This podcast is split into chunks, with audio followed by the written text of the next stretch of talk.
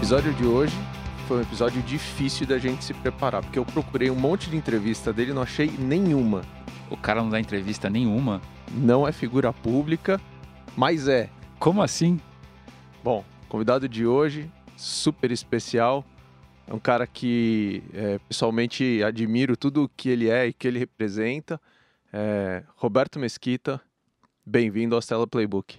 Um prazer estar aqui com vocês. É, realmente, é, me pegar para dar uma entrevista, só vocês mesmo, porque... Qual que foi a tua última entrevista, Roberto?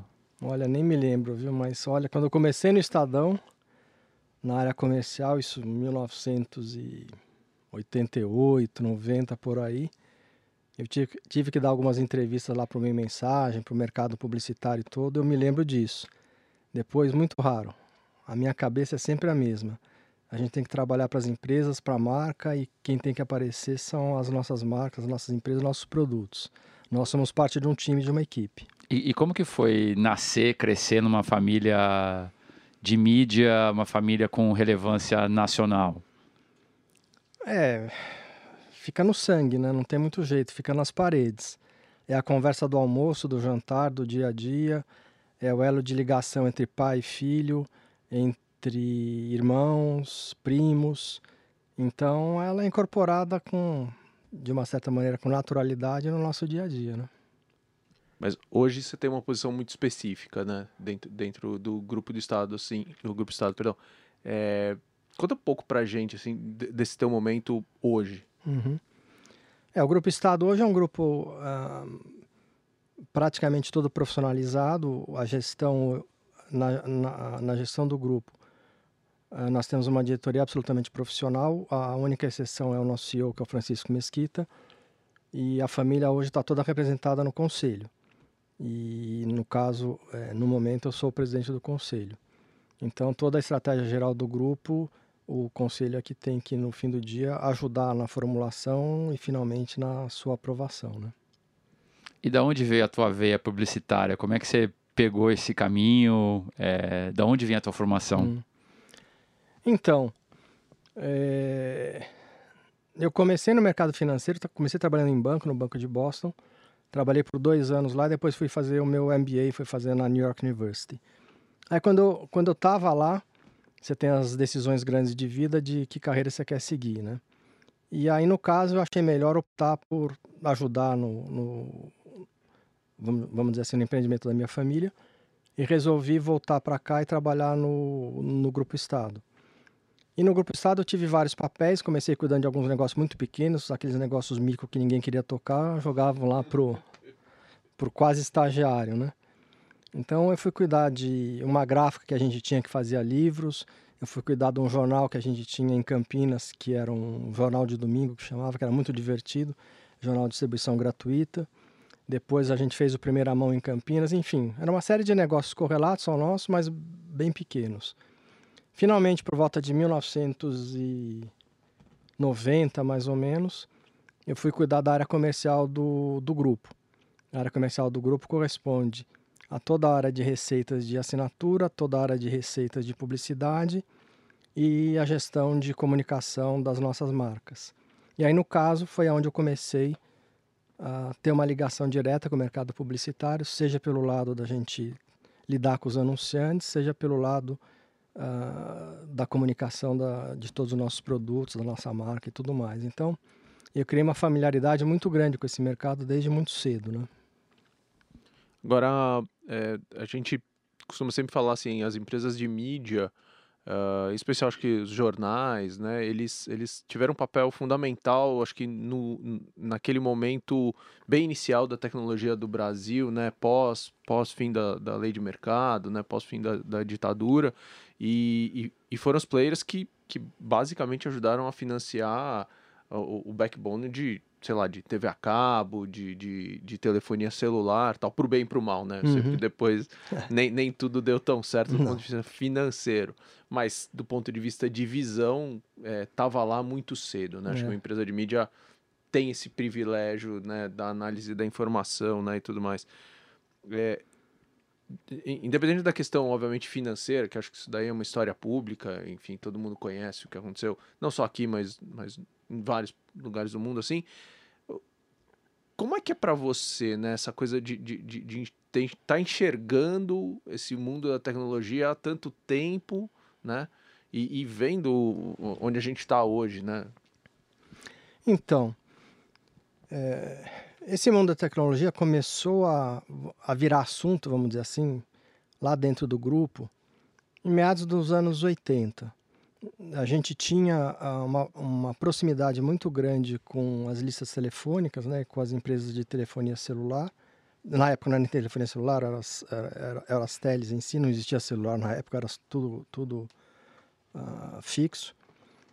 E uh, essas empresas todas de telefonia já estavam começando a experimentar com, com formatos de transmissão de informação uh, eletrônica. Então a gente tinha o que chamava de videotexto, audiotexto, tava tudo eram experimentos que a gente tinha. E no Estadão a gente começou com videotexto, isso lá fim de anos 80, começo de anos 90, antes de começar a existir até a internet. Né? Então a gente começou a manipular esse tipo de, de, de know-how realmente muito cedo. Né?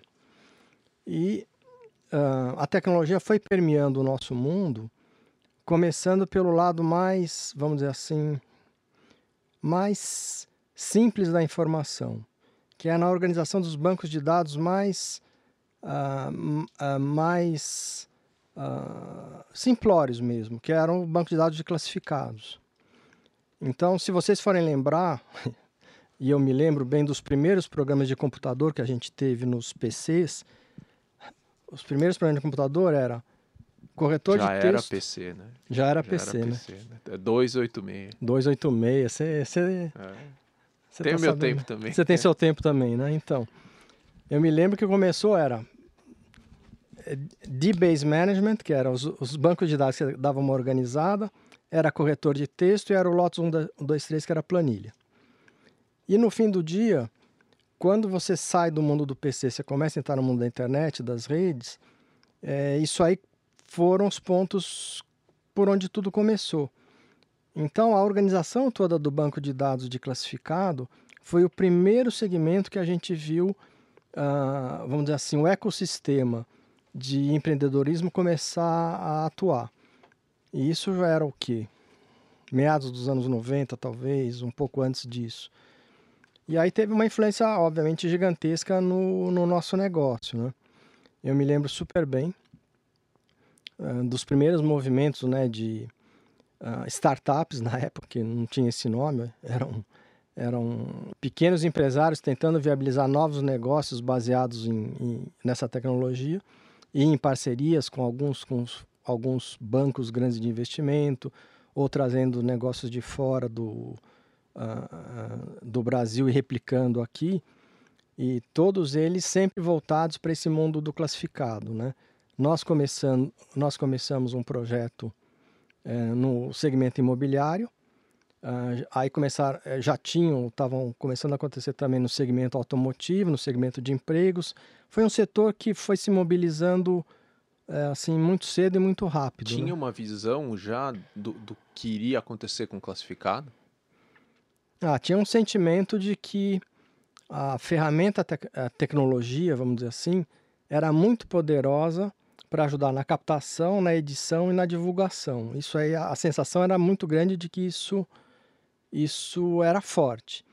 E mais do que isso, né? O, o classificado era um segmento de atuação da nossa empresa. E o que a gente via quando o ecossistema estava mudando é que estavam sendo criadas empresas voltadas para esse segmento. Então era uma competição quase que desleal, quer dizer, você tinha uma empresa inteira voltada para viabilizar alguma coisa para um mercado nosso que era parte do nosso negócio. E eram projetos que não eram como é o classificado, que é um projeto regional, classificado de São Paulo não compete com o do Rio, que não compete com o de Curitiba, que não compete com o de Brasília. E esses players classificados é, que começaram a, a atuar pela mão da tecnologia, eles eram plays nacionais e muitas vezes internacionais, né? O primeiro movimento que a gente fez nesse lado do classificado de imóveis, ele foi muito motivado por um player americano que estava vindo para o Brasil e começou a chacoalhar o nosso mercado como um todo. o mercado imobiliário. Ele chamava-se Home Store na época. E ele veio para o Brasil com um modelo que era absolutamente disruptivo para o nosso modelo de classificados. Por quê? Porque esse americano ele viu que a oferta de classificado, o listing que a gente fala da oferta de classificado, era um conteúdo, ele gerava audiência. Como ele era um conteúdo e gerava audiência, em vez de ele cobrar para ter o listing, ele pagava nos Estados Unidos para as imobiliárias para ter o listing. E ele pagava um dólar por listing. Então, um negócio que a gente cobrava, ele pagava. Então, vocês imaginam você imagina vendia... a força que isso aí teve para as imobiliárias aqui no Brasil, quando eles começaram a perceber que o que eles pagavam para o Estadão poderia ser uma fonte de receita para eles. E ele vendia o espaço que ele gerava de audiência por centavos. Ele pagava um dólar por aqui é. e vendia. Muito bom isso aí. Foi onde, foi onde tudo começou. Isso motivou a gente, no caso, eu estava na área comercial na época do, do Estadão, eu vi isso acontecer, fui conversar com o cara é, pessoalmente, eu falei com o Mr. Homestore na época, não me lembro o nome dele. Falei, poxa, mas você está vindo aqui para o Brasil, você não quer, você não tem interesse em fazer alguma parceria com, com um jornal local, com um player local e tudo mais? Ele falou, ah, Roberto, eu já tive dezenas de conversas como essa com vários jornais americanos. Aí vocês ficam lá pensando se isso canibaliza o seu negócio, se não canibaliza, vocês demoram para decidir. Enquanto isso acontece, eu vou fazendo. E foi daí que eu vi que a encrenca era grande, que a gente tinha que se mobilizar. Conversei lá com, na época com, com os meus primos e com o conselho. E a gente foi, foi procurar a Globo, colocando para eles o que estava acontecendo, que estava acontecendo mais em São Paulo do que no Rio no, no, na época, né? Porque o São Paulo sempre foi o berço de, de, da inovação do Brasil. E eles falaram: ah, tá bom, vamos fazer um projeto juntos então. Foi daí que nasceu o que hoje é o Zap. Na época foi o Planeta Imóvel, a gente adquiriu um pequeno, um pequeno portal que estava que tava nascendo e fizemos meio a meio e fizemos o bicho crescer e tudo mais. Ficamos juntos muitos anos. Depois nós vendemos nossa participação para eles e tudo mais, mas foi uma, uma jornada muito, muito interessante. Mas o movimento ele começou muito defensivo e depois foi virando uma coisa que a gente via que ele tinha um, um vetor é, muito grande de geração de valor, que superava muito o modelo puramente de defender um classificado aqui ou acolá. E depois de 20 anos, Roberto, de atacar, defender, atacar, defender, é, o, o, que, que fica para você de, de melhores práticas, né? Acho que a primeira pergunta que eu tenho é, olhando para trás, é, você teria feito coisas diferentes? E depois de tudo que aconteceu, como que você olha daqui para frente, né, para os próximos 10, 20 anos? Então, é interessante a pergunta porque como eu convivi muito com o nascimento desse mundo de, te de tecnologia, né? Uh, todo o processo quase que de começo, né, dessa história de uh, de provimento de acesso, depois conteúdo, depois o lado do classificado, é, todo esse mundo. E na minha história profissional, eu acabei saindo do mundo, do, no caso da, da empresa familiar, e fui atuar numa agência de publicidade, porque nos anos, no começo dos anos 2000, a gente profissionalizou totalmente o grupo. Então eu tive que, entre aspas, procurar emprego e trabalhar fora e tudo mais, e fui nessa agência que também foi muito bem sucedida, uma história muito interessante que depois eu conto. Então eu passei quase que 10 anos olhando para o mercado de publicidade e para o mundo da, de uma agência e, e tudo mais, e não acompanhei tanto esse mundo, uh, vamos dizer assim, da mídia e da transformação que a mídia vinha sofrendo e todo o ecossistema de inovação que hoje vocês uh, trabalham tão bem. E voltando, então, dez anos depois, eu encontro esse mercado né, completamente diferente do que ele era nesse, nesse começo. Né? O grau de sofisticação, o volume de recursos, uh, ele mudou absurdamente. Né? Então eu diria que no começo, eu diria que a gente tinha uma vantagem competitiva grande para poder apoiar os players que estavam nascendo e ajudar eles a, a crescer. E, e hoje em dia, eu acho que esse espaço todo foi ocupado por agentes mais profissionais, gente muito mais especializada, né? Que hoje faz o papel de vocês, tanto de levantar recursos, como trazer melhores práticas e tudo mais, né? Então eu acho que a sofisticação do mercado ela exponencializou seguramente né, nesse período, né? E aí, Venture Capital em algum momento entra nessa tua equação, né, como investidor, né? É. Onde é que você toma essa decisão? Como é que você vem lidando com isso? Conta um pouquinho. Então, a primeira coisa que eu fiz quando eu, eu retornei ao grupo, né, foi de procurar contribuir olhando meio que de fora para dentro. E olhando para esse lado de, vamos dizer assim, de, de inovação e das novidades que estavam acontecendo no nosso ecossistema de negócios para poder contribuir com, com o grupo, né?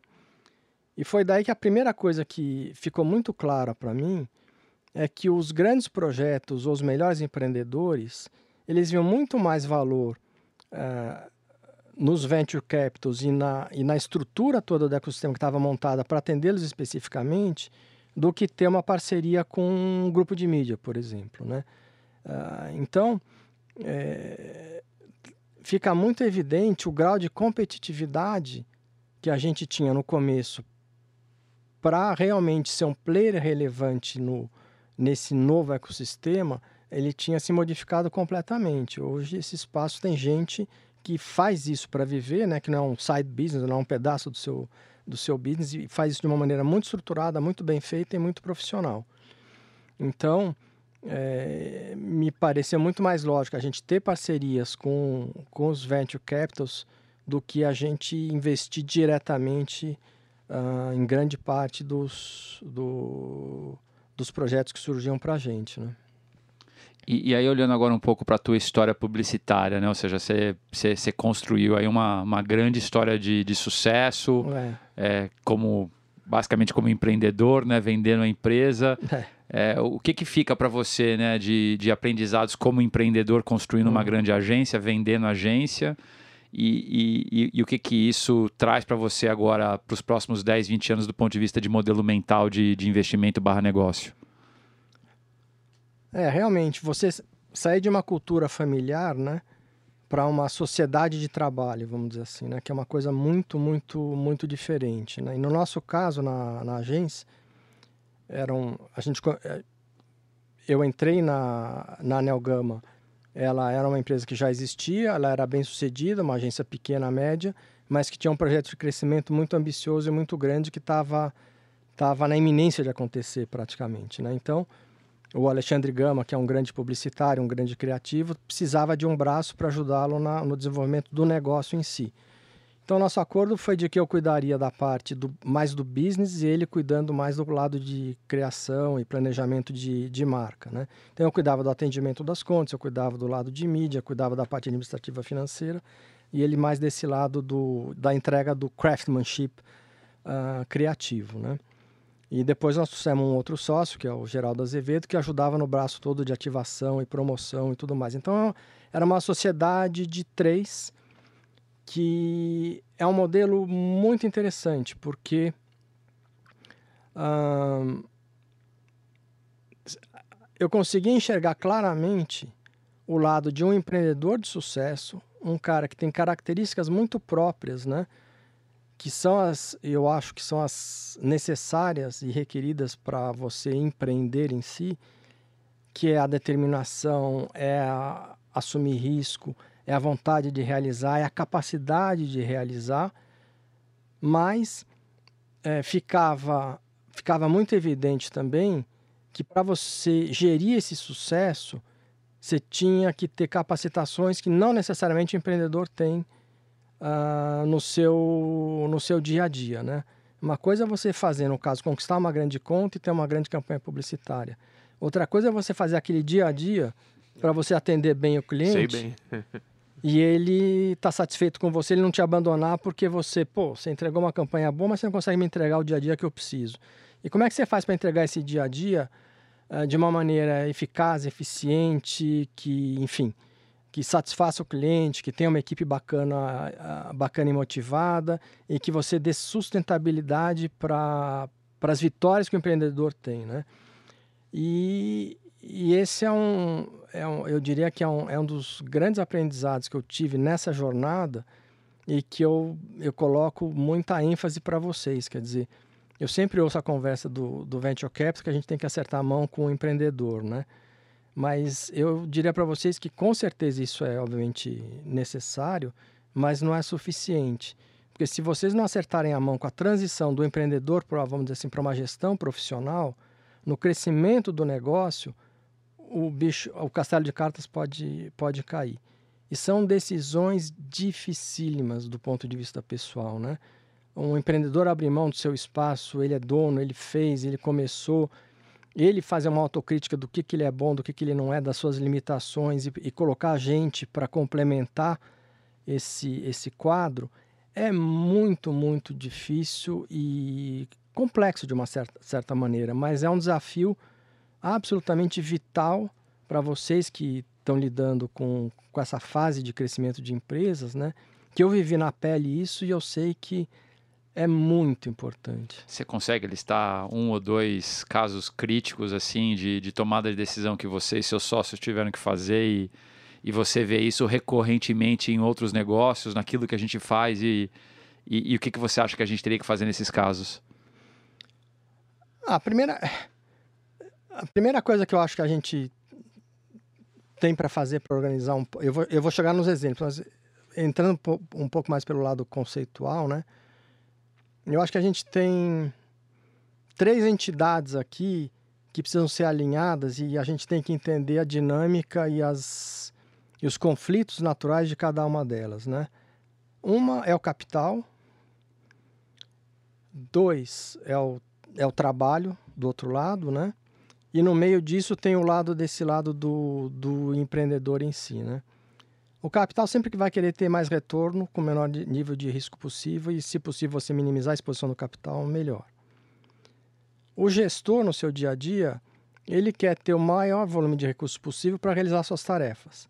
E sempre que possível, ele vai querer empurrar para o capital para resolver os problemas dele.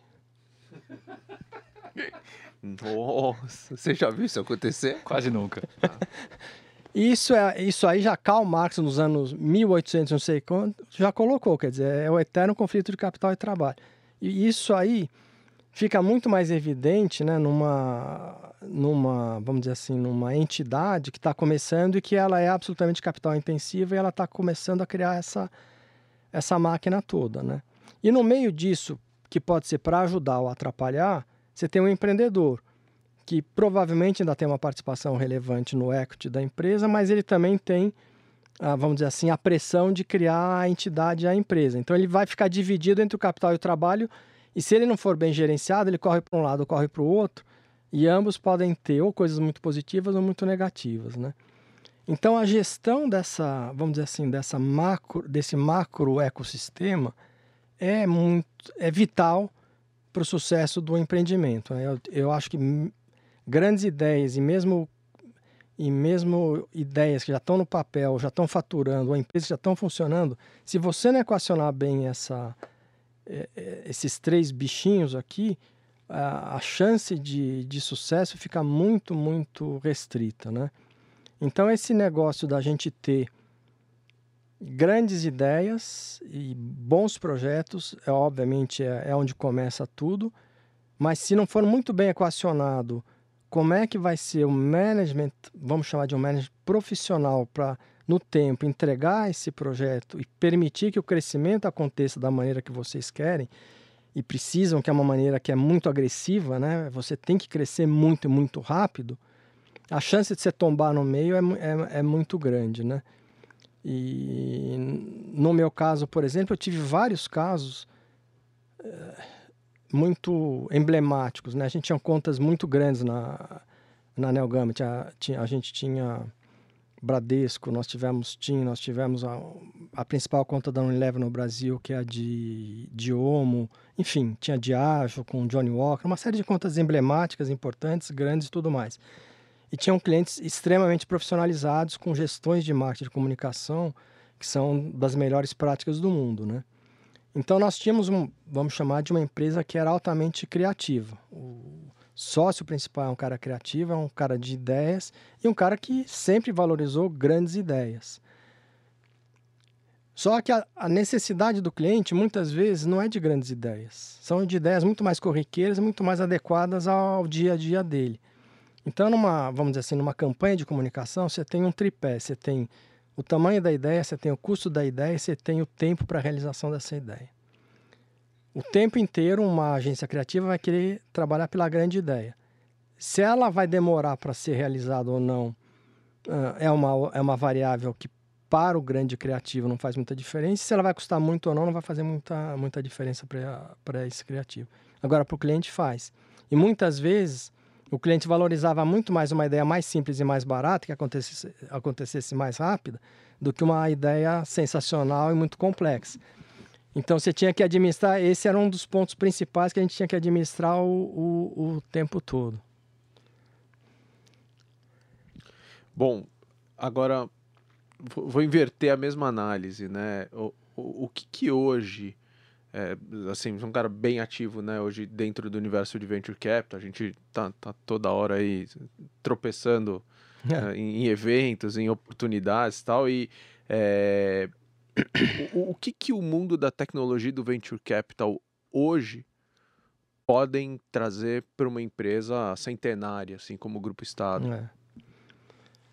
é. isso é uma pergunta que eu diria que ela tem ela não tem uma resposta definitiva, né? Isso é um processo de aprendizado. E eu acho que a principal coisa que a gente tem que aprender a lidar numa empresa, vamos dizer assim, estabelecida, é com o aprender, né? O aprender sempre. Porque a tecnologia está mudando completamente o hábito das pessoas consumirem, das pessoas se relacionarem e tudo mais, e isso não está estabilizado, quer dizer, isso está mudando o tempo inteiro. Quando, quando você tem um alvo móvel no fundo, né? Se você não tem uma empresa que também está se movimentando e ela organicamente está se ajustando às novas realidades, você vai vai estar tá em sintonia com o mercado, né? Então, acho que o grande trabalho eh, das empresas estabelecidas é criar os mecanismos adequados para que esse aprendizado aconteça, que a empresa possa, possa, possa evoluir e acompanhar as mudanças que o mercado está acontecendo, né? E vamos chamar assim, as provocações que vocês trazem o tempo inteiro, seja sobre ferramental, seja sobre novas práticas, seja sobre novos uh, empreendimentos, né? Isso é, acaba fazendo com que o assunto, vamos chamar aprendizado, o assunto novidade, o assunto uh, uh, novas, no caso ventures, ele refresque toda a nossa organização, né? É, nós acabamos de fazer essa viagem lá para o Vale do Silício juntos e para São Francisco. Nós tivemos uma apresentação do Iaco e da Win by Design. Eu chegando, eu marquei uma apresentação para o meu top management com essa turma. E eu tenho certeza que eles viram coisas que eles não estavam acostumados a ver. Então, esse é um exemplo, é um ferramental que você está trazendo para dentro da organização que você acabou de ver uh, acontecer. Outra coisa que vai num vetor diferente desse, mas que nas minhas conversas com o Edson, é, tava, a gente estava conversando um pouco sobre máquina de assinaturas, e ele falou: Ah, Roberto, eu acho que máquina de assinatura para conteúdo é a que eu melhor conheço da turma da Empíricos. E ele me colocou essa história no radar. Foi ele que colocou: Roberto, esse treco funciona, está indo muito bem e tudo mais. Hoje nós temos uma sociedade meio a meio com a, os sócios da Empíricos, que é o Grupo Acta, para fazer o seu dinheiro, que é um portal voltado para investimentos e tudo mais. Então, esse mundo de venture capital, ele, po ele pode trazer para uma organização oportunidades e provocações em várias facetas bem diferentes. Desde você fazer uma nova venture, até você trazer um novo conhecimento, até você ter um novo parceiro comercial para, enfim, Bacana. seja para que a área a gente possa ter, né? Bom, vamos lá, ping-pong. Agora a hora das perguntas com respostas rápidas. É... Roberto, o que você está lendo? Ler, eu adoro. E leio muita coisa. Então, se eu pudesse falar um, um, port, um portal, um blog, o Shane Parrish, fs.blog. Muito, muito, muito legal. Recomendo a leitura e pode começar a, olhar pelo lado dos modelos mentais. O que eles colocam de modelos mentais, o volume de modelos mentais que tem lá, é impossível a gente não achar alguma coisa que contribua para uhum. nossa é, para nossa reflexão, né? Aí alguns livros, né? É, Taleb, muito interessante, ele deu realmente um refresh para mim de uma série de maneiras de abordar o lado tanto de economia como de política, como de visão de mundo mesmo. Eu acho que é, ele traz um frescor incrível para a gente. Eu estou lendo um, um, livro de estratégia agora muito legal que veio pelo fs.blog do, do Shane Perry, chama-se é, Good Strategy, Bad Strategy. Muito legal. Bacana. Fazia tempo que eu não via uma coisa de estratégia assim que trouxesse um frescor e ele traz, nesse caso, bem legal. Uh, o livro de persuasão do Cialdini, muito bom. Muito Esse bom. é a biblioteca básica, né? É. é então. Não, incrível. Eu, putz, são, olha, são coisas muito legais que, olha, é difícil você, alguém ler isso aí e não achar alguma coisa de, de bacana e de interessante. Viu? Quem te influenciou? Então, eu acho que a minha a influência maior que eu tive foi na minha vivência das instituições que eu vivi mais do que de pessoas. Então, começando bem pelo comecinho, né? Trabalhar num banco, trabalhei no Banco de Boston, uma empresa americana trabalhei em análise de crédito, aquela coisa de você olhar o lado financeiro, olhar um balanço, você olhar com o rigor de um banco para como uma empresa funciona, ela te dá uma, uma base e uma visão muito interessante da, da vida corporativa. Você olhar para uma empresa familiar como a nossa, que é uma empresa centenária, e você olhar para os sócios que estão pensando e estão priorizando a longevidade da empresa e olhando para no fundo, para colocar os interesses da empresa acima dos seus interesses pessoais o tempo inteiro, é, é muito diferente e muito bacana também. Depois, o lado da agência, essa sociedade de trabalho é um bicho também diferente, muito, muito, muito bacana, onde você junta três pessoas, no nosso caso, completamente diferentes, absurdamente diferentes, em visão de mundo, em história familiar, em história profissional e tudo mais e você botar os três, sentar, discutir, chegar num acordo das coisas e você ver claramente que as decisões que a gente conseguiu tomar e os enfoques que a gente dava eram totalmente diferentes, mas a gente chegou em coisas muito bacanas. E esses aí são, acho que, os, os grandes blocos aí de. A próxima pergunta eu não vou fazer, né? Porque qual é uma fonte de informação para você diária? Até piada. Se não for o Estadão é, para começar, Estadão, aí vocês já me matam. Estadão, né? Estadão, é broadcast, né? É, mas põe Estadão, a gente tem que botar um Financial Times da vida, que é muito legal também. Eu acho que o Financial Times tem uma qualidade no, no mundo digital, eles têm, têm tido vitórias muito, muito importantes. A Economist é muito legal, a se quiser uma coisa mais mensal, a Harvard Business Review ainda é muito boa, eu acho também. Acho que é meio por aí, né? É ritual de trabalho que você não abre mão? Ritual de trabalho que eu não abro mão. Eu aprendi o valor do preparo. Você se preparar para uma reunião, mesmo reuniões simples, mesmo que você pare cinco minutos para pensar na reunião, hoje em dia para mim é fundamental. Não dá para entrar numa reunião sem estar com o um mínimo de, de reflexão sobre o que, que você vai enfrentar pela frente. Eu criei esse hábito.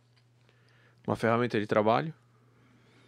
Aí não, não tem muito segredo, é meio o dia a dia aí de, de e-mail, de WhatsApp, celular o dia inteiro, é. é aquelas coisas, né? Roberto, nessa tua trajetória, certamente você desenvolveu ou você recebeu de alguém um aprendizado que você deve repassar toda hora. Que aprendizado é esse? Eu acho que é é o poder da diversidade, viu? Você lidar com gente diferente, com cabeças diferentes, com enfoques diferentes, com vivências diferentes de, de experiências de vida, né? Para você tentar solucionar um problema ou chegar a alguma conclusão, eu acho fundamental.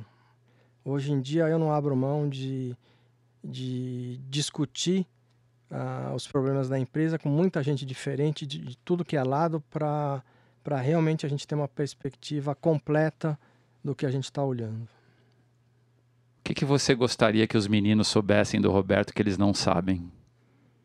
Os meninos. Seus filhos. Os meus filhos. Ixi, pergunta difícil, viu? Ah, aqui no fim do dia você tem que eles estão começando a carreira, os meus filhos têm 24 e 21 anos, para os jovens que estão aí tudo mais. A gente tem que aprender a ouvir a sua curiosidade. Aonde você tem curiosidade, onde você tem um interesse, aonde você sente que você tem afinidade e investir nesses caminhos.